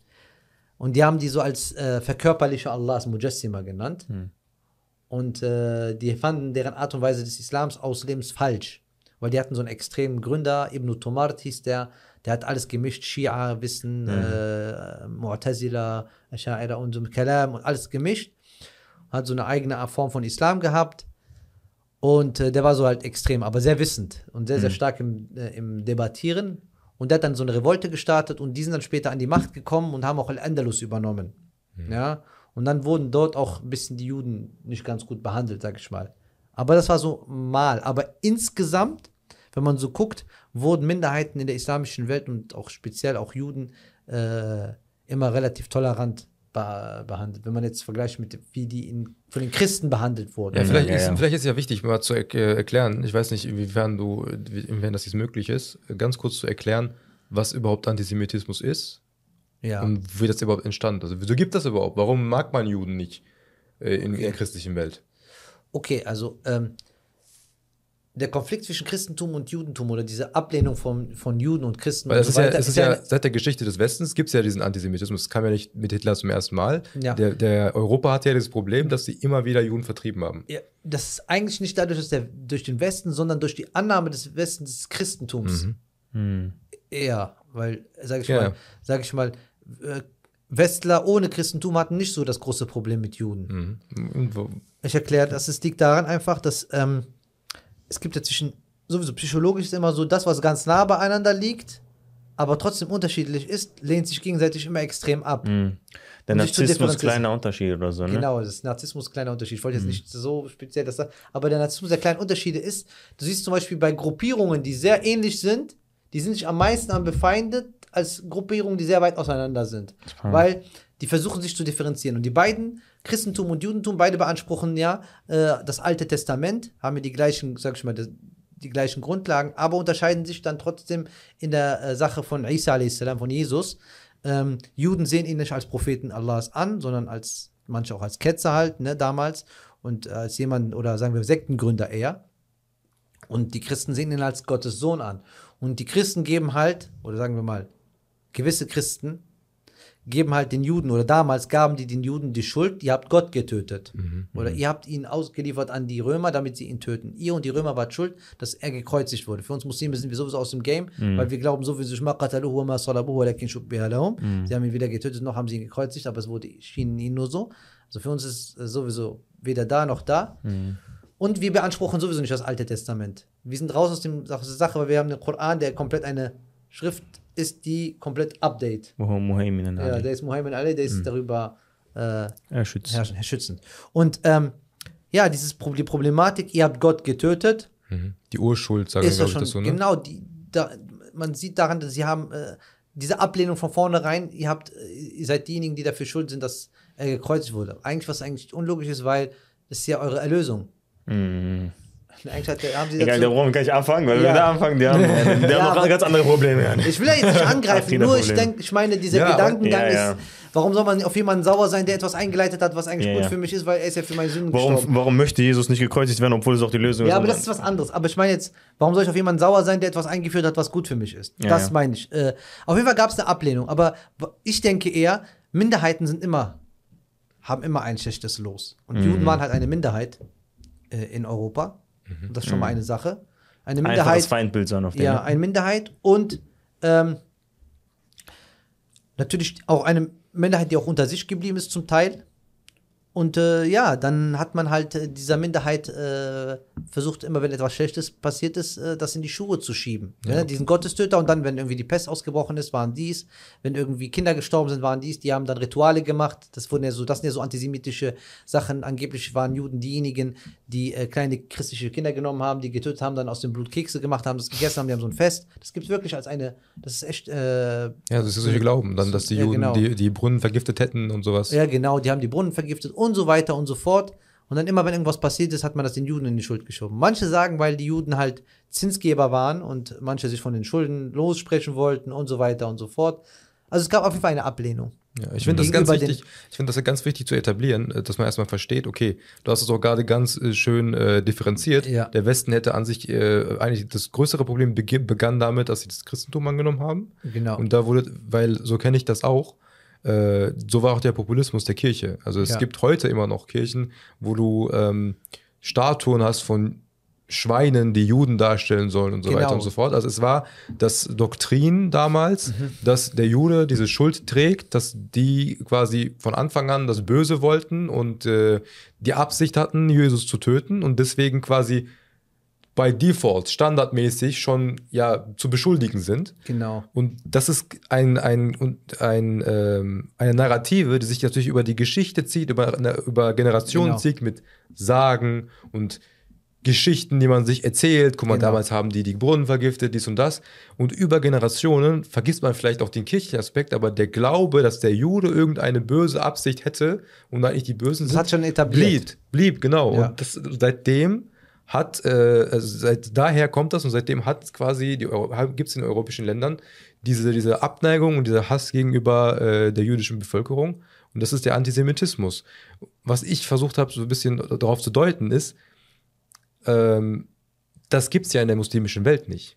Nicht, äh, wenn man von Antisemitismus, es gibt Antisemitismus, in so bestimmten Antisemitismus in der islamischen Welt. Heute. In dem Sinn, ja. Und Heute, ich erklär, ja, ich erklär, das will ich ich gar nicht leugnen. Der ist ja auch, ich habe auch mal darüber eine Arbeit geschrieben über äh, Widerstandsdichtung der palästinensischen Widerstandsdichtung 30er Jahre und da habe ich auch ein bisschen geguckt. Die Sache ist die, durch diesen, ähm, durch die Kolonialzeit sind sehr viele, ähm, sage ich mal, dieser Vorurteile, wie zum Beispiel dieses Kinder töten und damit Kekse backen mit dem Blut, in die islamische Welt gekommen und haben sich dann verbreitet.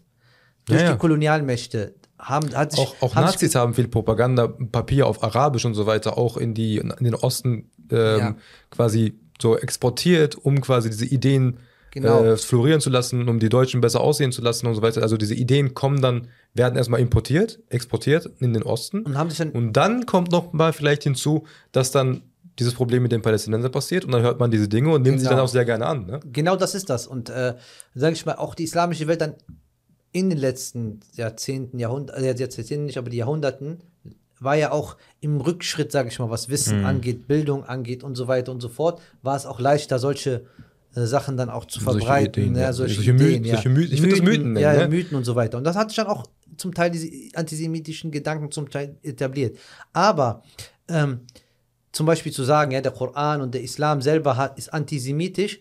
Nein, was Allah uns im Koran eigentlich, wenn er über alte Völker spricht, da sind wir ja nicht nur antisemitisch, dann wären wir antitamudisch, antiadisch, antichristlich, anti alles so. Aber Allah erzählt die Geschichten alter Völker, damit wir aus deren Fehlern lernen. Und wenn Allah sagt, ne, weil in der Bibel selber und im Alten Testament werden ja auch zum Teil äh, die äh, Kinder Israels selber auch kritisiert und kritisieren sich selber. Sie sagen ja selber, sie wären verteilt worden, weil sie ja Fehler gemacht hätten und Gott äh, hat sie jetzt in diese Situation so gebracht. Das heißt, es ist nicht, und das haben auch Juden selber schon zu mir gesagt, das ist nicht antisemitisch, was im Koran steht. Weil äh, der ist zum Beispiel der Koran und Allah selber erlaubt zum Beispiel ein Muslim eine jüdische Frau zu haben. Und wenn du jetzt eine jüdische Frau heiratest, dein natürlicher Instinkt ist die Person, mit der du die Zeit verbringst und mit der du äh, intim wirst und so weiter und so fort, mit der du Kinder hast, ist eine Person was, die du Liebst. liebst. Das heißt, der Islam erlaubt es dir, eine Jüdin zu lieben. Ja. Und das heißt also, das heißt also, wie kann es sein, dass der Islam dich dazu auffordert, antisemitisch zu sein? Ja, ja. Wenn du die, eine Lieben der, das. der stärksten emotionalen Bände, die überhaupt die es gibt, dass er dir das gibt, dass du das äh, Hm. hast und dass es erlaubt ist. Nein, stimmt. Und der Du- Prophet du sallallahu war selber Du mit deutest ein- auf einen sehr wichtigen Warte, Ja. lass, lass mir den Punkt ausführen. Und der Prophet sallallahu war selber ja mit einer ethnischen Jüdin verheiratet, mit Safia, radiallahu anha. Er sagte zu ihr, du bist die erste Frau, die die Tochter eines Propheten ist, die mit einem Propheten verheiratet war, weil sie Nachfahrin von Harun war und mit Prophet sallallahu alaihi wasallam, dem Gesandten Allahs, verheiratet war. Und das heißt, dies war auch ethnische Jüdin. Ja, und er, hat, er hat quasi auch den Fakt, dass sie ethnische Jüdin ist, quasi so in der Form Genau. auch ähm, Betont. betont und Auch posi positiv, positiv, herausgestellt. Ja. Und doof, weil du musst gucken, der größte Teil der, der Propheten, die erwähnt werden im Koran, sind alles äh, Propheten von Beni Israel.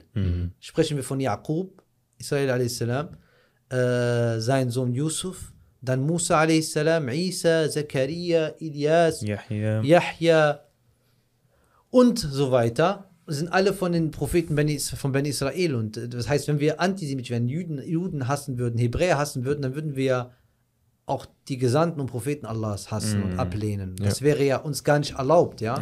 Also wir haben keine historische Geschichte des Antisemitismus, Genau. sondern wir haben aktuell, ähm, erstmal haben wir den Export der antisemitischen Mythen und Ideen und Genau. dann auch noch, dass die Muslime in einem sehr blut, blutigen und äh, schwierigen Konflikt, Konflikt. mit den Juden sind, Genau. dass dann natürlich durch die propagandistisch populistische Nicht mal Juden, Ideen ich Mal sagen. Juden auf jeden Ich würde Fall. ja nicht mal Jugend sagen. Ich würde sagen, mit einem, äh, ja, mit einer politischen Bewegung, die für Juden halt, äh, die für Juden halt zum Teil steht oder für einen Teil der Juden Oder steht. ich würde das sogar noch einen drauflegen. Ich würde sagen, der für sich beansprucht, für alle Juden sprechen zu würden. Ja. Und Als würde er für alle Juden Genau. sprechen. Ne? Das ist gut, das danke, ist dass also- du das nochmal Genau. hervorgetragen hast. Weil äh, das ist vielleicht auch problematisch, wenn Israel so tut, als würde, als äh, wäre Israel wirklich im Namen aller Juden Ja. und das die tun damit den Juden, die nicht so denken, eigentlich einen extrem hohen Schaden an. Die Sache ist dadurch, die- dass sie so tun, als würden alle ihrer Meinung sein. Genau, und die Sache ist die, ähm, dass Muslime jüdisch sind, weil antisemitisch ist immer so eine Sache, ne? Äh, dass Ja. die Muslime antisemitisch sind, ist ein relativ neues Phänomen. Man versucht dieses Narrativ darzustellen, um diesen Konflikt anders darzustellen. Ja, ja. Äh, die Sache ist die, dass, äh, äh, dass, wie gesagt, die Geschichte zeigt, wir Muslime waren sogar da, um die Juden zu retten vor euch Antisemiten. Es gibt viele Beispiele. Zum Beispiel, ihr seid ja Türken mit osmanischen Vorfahren so gesehen. Zumindest Du Sultan. auch, Bruder. Ich sehe dich auch als Osman mit Nein, osmanischen Marokko war nie osmanisches Reich. er besteht drauf, Alter. Ja, ich wollte dich einmal einladen, dann nimm dich an. Sorry, aber was er Recht, aber ich wäre gerne, gar kein Problem. Wenn es Osmanische Reich gäbe, wäre ich äh, gerne und das Osmanische Reich gerne. Äh, ähm, genau. Sultan Bayezid II. 1492. Islamisches Reich in Al-Andalus, die Reconquista, die komplette Wiedereroberung von Spanien ist vollzogen. König äh, äh, Ferdinand und Isabella haben äh, letzte Stadt eingenommen, indem sie übergeben wurde von, Abu Ab äh, von Abdullah al-Saghir, Abu Abdil, wie er genannt wird von den, äh, von den Spaniern, hat die letzte, hat die Granada abgegeben und hat dann, subhanallah, eine kleine Anekdote, hat er geweint, äh, als er die Stadt gesehen hat, ne, verlassen, als er die verlassen musste. Er hat sie abgegeben, die Schlüssel der Stadt, mit der Bedingung, dass die muslimischen Gebetshäuser muslimisch bleiben und dass die Muslime und Juden weiter ihr Recht haben, weiter äh, normal ihre Rechte haben, Allah anzubeten und ihre Religion ausüben zu dürfen. Und als er dann geweint hat, sagte seine Mutter zu ihm, so eine kleine Anekdote vielleicht, sagte, zu, sagte sie zu ihm, äh, weine nicht über ein, ein Königreich wie die Frauen, das du hättest verteidigen müssen wie die Männer Mhm. oder wie ein Mann. Ja, also du weinst jetzt und du hast Schlüssel abgegeben, anstatt am Ende und subhanallah, Ja. er Why you tapping, eh? Genau. genau. Ja, genau. Er hat aber, das krasse ist, dass er aber auch mitschuld war. Sein Onkel, war, war ein geteil, geteiltes Königreich. Sein Onkel hatte einen Teil des Königreichs und er. Und sein Onkel hat gesagt, komm, lass uns zusammen gegen die Spanier. Hat er gesagt, nein. Hat ihn fallen lassen und am Ende wurde er von den Spaniern auch platt gemacht. Auch eine interessante Sache. Aber Hm. das ist so eine, so eine Anekdote. Und als dir dann das gefallen ist, haben die ersten, die es abbekommen haben, waren nicht die Muslime direkt, sondern die sogenannten Juden. Nicht die sogenannten, die Juden, sogenannten, sage ich. Warum sage ich die sogenannten? Also, wa- waren die Juden. Die Spanier haben als erstes die Juden angegriffen. Und subhanallah, Sultan Bayezid hat Schiffe geschickt, Galeonen geschickt, die die Juden genommen haben von Al-Andalus ins Osmanische Reich. Und jetzt muss ich euch mal vorstellen, man schätzt bis 150.000 Juden wurden dadurch äh, gerettet. Subhanallah. Im Osmanischen Reich haben Juden gelebt in Thessaloniki. Das ist wie heute die USA gewesen. Der Ort, wo die meisten Juden auf der Welt zu, dieser, zu diesem damaligen Zeitpunkt gelebt haben, war in Thessaloniki. Im Osmanischen Reich haben die meisten Juden gelebt. Das war die Stadt, in der mehr Juden gelebt haben als alles andere. Subhanallah. Ja, Ja, ich sag das Thessalon mal. Thessaloniki war in Osmanisch Reich. Die Osmanen waren sehr, sehr tolerant. Und Istanbul war richtig viele, auch sehr, sehr viele Juden gelebt in der Diaspora. Haben sehr viele gelebt, ja. Also das zum Beispiel. Mhm. Da wurden die gerettet. Auch sind viele nach Marokko gegangen und haben dort, auch dort, dort, dort gelebt. Auch im Zweiten Weltkrieg. Subhanallah, der, der König von Marokko hat, hat die Juden seines Landes beschützt, hat die nicht diesem französischen Vichy-Regierung äh, äh, Regierung abgegeben, die als Handlanger für die Nazis gearbeitet haben und die dann den Nazis abgegeben haben, hat er nicht gemacht, hat die geschützt. Auch im Balkan wurden die Juden von der Bevölkerung geschützt. Ja, also die Muslime haben sehr viel Khidmat, wie sagen wir, Khidma gemacht für, die, für, für die jüdischen Minderheiten in ihren Ländern und haben die auch als Teil ihrer Bevölkerung gesehen. Und das nicht gegen unsere Religion, sondern aufgrund Auf unserer Basis Religion. der Religion. Nicht, Nicht das, trotz, sondern nicht wegen. trotz, sondern aufgrund der Genau, da Religion. Man, natürlich gab es immer bestimmt wieder Fälle, wo Leute diskriminiert wurden. Das ist immer so. Minderheiten haben es nie leicht in irgendeiner Gesellschaft. Wir dürfen nicht romantisieren. Und die wurden auf unseren Köpfen getragen und so wurden die Ja. auch nicht. Aber verhältnismäßig reden wir hier. Wir reden, wir müssen ja im, wir, wir dürfen nicht von jetzt schauen, sondern von dem damaligen Verhältnis hatten sie auf jeden Fall es nicht schlecht. Aber ich würde auch meinen, dass es halt etwas anderes ist, weil es nicht deswegen entstanden ist, gerade nur, weil sie Juden sind. Nee. Sondern es wie gesagt, wie du sagst, es gab immer, es wurden manchmal aufgrund von Ego und Nationalismus, wurden Minderheiten Genau, oder manchmal schlechte immer wirtschaftliche Situation. Minderheiten Ja. haben es immer schlecht, wenn es zum Beispiel wirtschaftlich schlecht geht. Wenn es in einem Die Ausländer, die Ausländer äh, klauen immer Genau, unsere wie Jobs. jetzt zum Beispiel. Jetzt, wenn jetzt eine Krise, wirtschaftliche Krise in Deutschland ist, dann werden äh, die Ersten, die es abbekommen, sein die Minderheiten. Es ist einfach so. Ja, also wird immer auf die geschoben, weil es einfacher ist. Ne, weil jemand, der gleich ist wie ich, dann heißt es, ich auch, bin auch schuld. Aber jemand, der anders aussieht und anders kulturell lebt, ist es leichter abzugeben, weil das ist jemand anderes. Ne? Das ist die sogenannte Wir-Sie-Rassismus-Denken, ja, in verschiedenen. Aber äh, das, das kann man nicht sagen, nein, gab es niemals schlechte Behandlung und so weiter und so fort. Sicherlich gab es das. Aber wir reden jetzt vom System her, gab es schon sehr, sehr viele, ging es dem Juden unter den Muslimen um einiges besser. Es gibt viele Beispiele. waren schon immer eine Minderheit Ja. und das wird immer Probleme bereitet haben. Genau. Aber es war nie aus dem Grund, Ja. weil einfach nur, weil wir geglaubt haben, sie hätten unseren Gott getötet. Die haben sogar So. prosperiert, zum Teil. Die haben sogar prosperiert. Man sagt sogar, dass die in Ja. Al-Andalus zum Beispiel, sagt man, das ist die goldene Ära gewesen für sie. So zwischen 9. und 12. Jahrhundert, 13. Jahrhundert, haben die äh, gute, große Gelehrte, Maimonides, Moses Maimonides, der- vielleicht der größte Gelehrte, der Rambam wird er genannt, hört sich ein bisschen komisch an, ja. Aber äh, der, so der, man nennt ihn den kleinen Moses sogar, der ist in Al-Andalus aufgewachsen, geboren. Und dann ist er ähm, geboren und aufgewachsen und dann ist er später nach, Kai äh, nach Nordafrika und dann nach Kairo gegangen, weil die Muahidun kamen. Da war es ein bisschen schwer für die Juden dort zu leben, aber trotzdem ist geflohen von muslimischem Land in ein Anderes muslimisches Land, so, weißt du? Und dann hat er in Kairo gelebt. Warum nicht nach Frankreich, Paris? Ich meine, es ist doch so modern dort. Es gab ein paar Juden, die wirklich nach Europa gegangen sind. Wohin zum Beispiel äh, nach, äh, wo wo es etwas tolerant war, war Holland.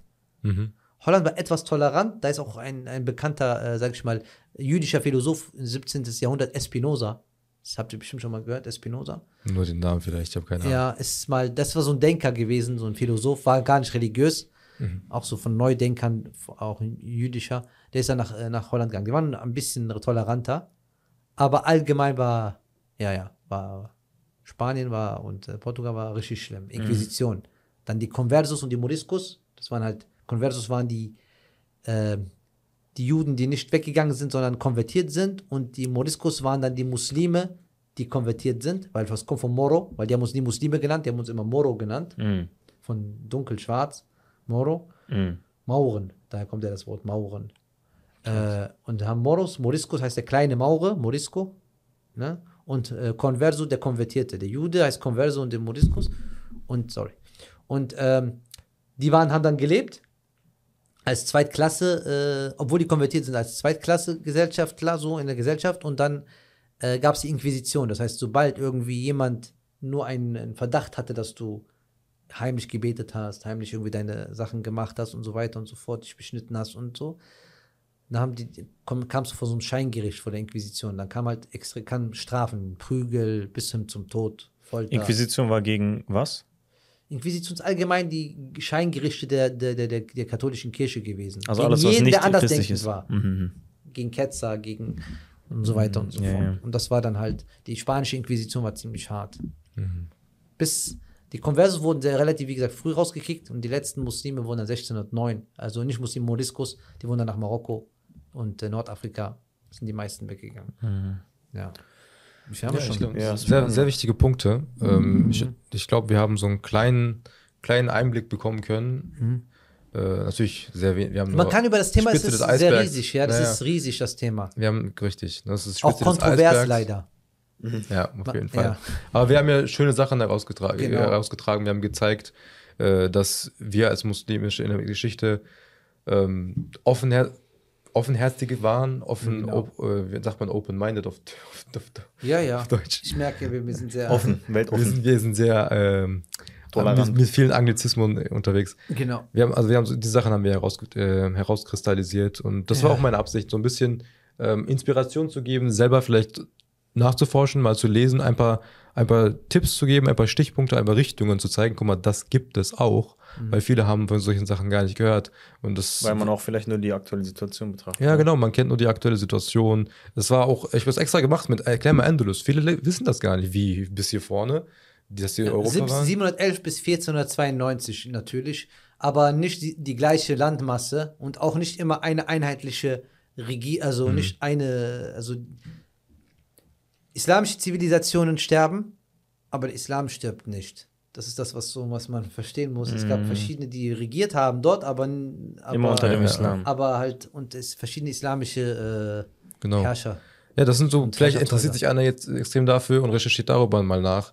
Ähm, mir war es wichtig, einmal zu zeigen, dass, äh, ein, es, dass es keinen intrinsischen oder aufgrund dessen, weil es Muslime sind, Hass gegenüber Juden Nein, existiert. wir, hatten, wir haben keinen auf äh, für sagen wir systematisch von aufgrund von unserem Glauben eine Ablehnung gegenüber. Genau. Wenn entstand, wenn jemand antisemitisch semitisch ist, dann ist es, weil er politische Themen nicht differenziert betrachten betrachten konnte. kann, weil er zum Beispiel oft meistens Bildung fehlt. Ich merke, bei uns muss, äh, bei, auch erst recht bei Jugendlichen, und das ist das Problem ist, diese Ablehnung von Juden entsteht durch ein Ohnmachtgefühl, wenn er bestimmte Bilder sieht Mhm. und nicht versteht, dass das eine politische Sache ist und nicht eher eine, äh, weil diese Person jüdisch ist. Ja. Aber man, man malt muss gerne er das, versuchen, man man malt- mag es gerne zu genau, benutzen. Genau, man mag es, man malt dieses Bild dann sofort, weil du hast jetzt ein Feindbild Genau. und dann nimmst du alles an, was dieses Feindbild so schlecht aussehen lässt wie Genau. möglich und dann hörst du von irgendeinem Nazi irgendeinen Mythos über Juden und nimmst den einfach an und glaubst, Genau. der Zum Beispiel stimmen. auch, dass zum Beispiel gesagt wird, ja, Free Palestine ist ein, ein antisemitischer Begriff. Wie soll das antisemitisch sein, dass du Freiheit für Menschen forderst? Ja. Ich, frei, ich will Freiheit für Palästinenser haben. Das heißt, dass die gleiche Rechte haben wie jeder andere Mensch. Heißt doch nicht, dass ich äh, damit äh, Rechte von jemand anders einschränke oder dass irgendwas von jemand anders. Ich will einfach nur, dass die äh, ihre, ihr Recht bekommen, mehr nicht. Ken, kennst du Norman Fin- Finkelstein? ja, kenne ich. Er hat was sehr krasses gesagt. Ich würde das, ich würd das so in der Form nicht sagen, aber er hat, ähm, Piers Morgan hat ihn neulich gefragt. Aber sowieso eine, das ist eine Clickbait-Show, ja. Ja, ich. wie auch immer. Norman Finkelstein Ja. hat gesprochen. So. Ja. Ich will äh, so sagen, was er gesagt hat. Also die. Frage, die Piers Morgan gestellt hat, war, ähm, was würden deine Eltern, die den Holocaust überlebt haben, er ist, er ist Sohn Ja. von Holocaust-Überlebenden, was würden die darüber sagen, dass du gerade so über Israel sprichst? Ja. So vorwerfend hat er ihn gefragt. Weil er Jude ist, ne? Ähm, er, er ist Jude, ähm, seine Eltern waren halt im Holocaust beteiligt und haben, ich glaube, seine Mutter hat Nicht beteiligt, bei- Opfer von. Opfer, aber sind nicht Ja. gestorben, also die haben Ja. überlebt. Das sind Holocaust äh, Überlebende. Ja, stimmt, beteiligt würde heißen, die, haben Genau, sich, die haben sich daran beteiligt, sondern Holocaust-Überlebende. Ja, genau. Das, ja, die waren Holocaust-Überlebende. Und seine Antwort fand ich sehr krass. Ich werde dir jetzt einfach nur so wiedergeben, ich würde die so nicht an übernehmen. Ja. Aber also meine Perspektive. Er meinte, ähm, ich habe meine Mutter damals gefragt, und er, er, er hat zuerst gesagt, alles, was ich sage, also ich würde empfehlen, schaut euch mal, es ist ein Jude und er redet über, er ist Antizionist. Er sagt, alles, was ich veröffentliche und schreibe, ich habe immer, ich habe, stelle mir immer vor, als würden meine Eltern mich über meine Schulter schauen. Er sagt, ich habe sogar meine Mutter gefragt, sagt er, was sie darüber gedacht hat, als die Alliierten, äh, als die, als die Briten und Amerikaner Dresden dem Erdboden gleichgemacht haben. Also das ist auch ein, ein, ein Stichpunkt, den ich gerne gäbe. Guck mal nach, was mit Dresden gemacht wurde hier in Deutschland. Es wurde dem Erdboden gleichgemacht mit Bomben, die extra dafür designt wurden, zivile Wohnblöcke zu zerstören. Und es gibt auch Aufnahmen, Testaufnahmen in den USA, wo sie ähm, Häuser nachgebaut haben, wie es die in Deutschland gibt, mit, mit Pappmenschen und echten Möbeln und haben dann Testbomben da reingeworfen, um zu gucken, okay, wie gut zerstört das ein Wohnhaus?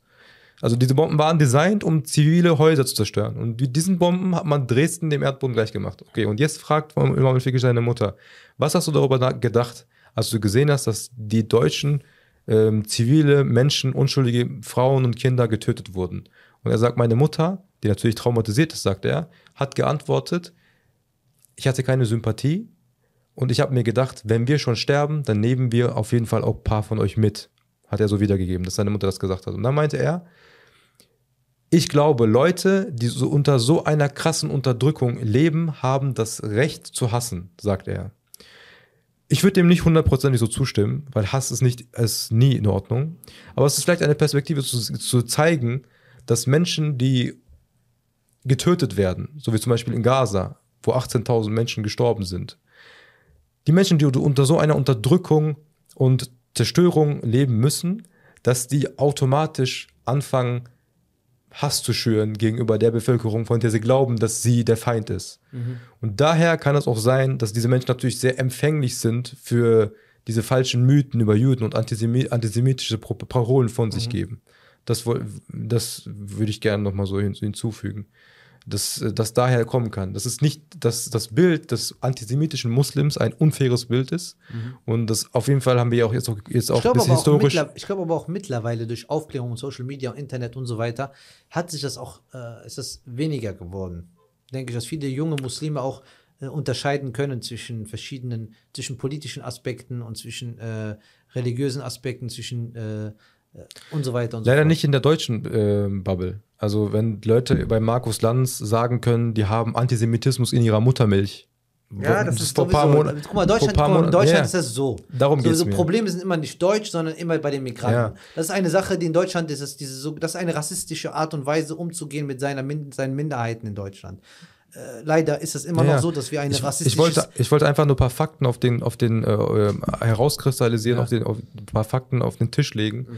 die halt genau de, dem gegen, gegenstehen sollen und zeigen sollen, sowas gibt es nicht mit Ja. Antisemitismus in der Muttermilch und äh, Antisemitismus, weil wir Muslime sind. Das Nee, war nee. so mein Ziel bisschen. Und ich glaube, wir haben mit dieser Folge auch ein paar gute Stichpunkte gegeben, weil wir kommen langsam äh, zum Ende. Wir haben anderthalb Stunden. Äh, Geht schnell, ne?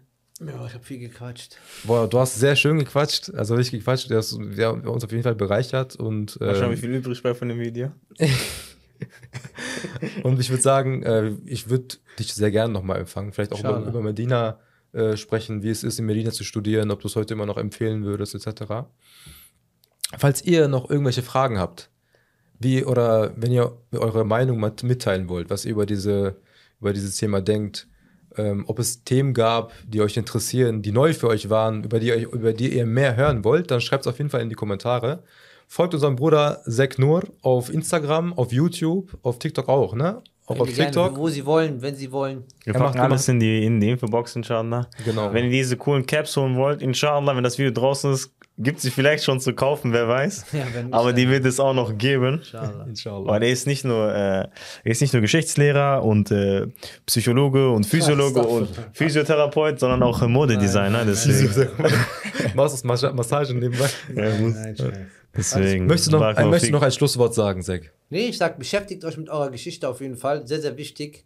Ähm, auch wenn es vielleicht, es scheint immer so, als ob das so ein großes, unmöglich zu äh, erschließendes äh, Thema ist. Ähm, ich sag so, das ist das wie das Beispiel eines 1000 Stück Puzzles. Du fängst irgendwo in der Mitte an und es macht immer mehr Spaß, je mehr Stücke du zusammensetzt. Und du siehst so, aha, das Bild wird immer klarer. Und so ist es auch mit der Geschichte. Je mehr du dich damit beschäftigst, es braucht seine Zeit, es braucht Stunden, Tage, Monate, Jahre, aber irgendwann lohnt es sich und es formt extrem deine Identität und deine Sicht auf diese Welt. Du nimmst Sachen ganz anders wahr und äh, es macht auch richtig Spaß nach einer Zeit. Also am Anfang ist es ein bisschen so. schwer, weil es nicht so viel ist, weil es mal, weil du, wie du sagst, so eine Blackbox, Mhm. so wie so. Wo fange ich überhaupt an, ne? Es ist wie so Dunkelheit um einen herum. Wenn man in Ge- Geschichte ist, man hört Namen, man hört Zahlen, man denkt, ach, kann man niemals, habe ich auch gedacht. Als ob ich damit geboren wäre. Und ich kenne mich immer noch nicht so extrem aus wie jetzt. Es gibt natürlich viel mehr wissendere Leute, aber je mehr man sich beschäftigt und je öfter man das Sachen hört, umso, umso mehr äh, wird das Bild deutlicher und äh, dieses, die, die, diese äh, Undeutlichkeit geht dann weg. Inshallah. Mit diesem Anstoß und diesen Worten sagen wir dann Assalamu alaikum. Alaikum, dein Seknor.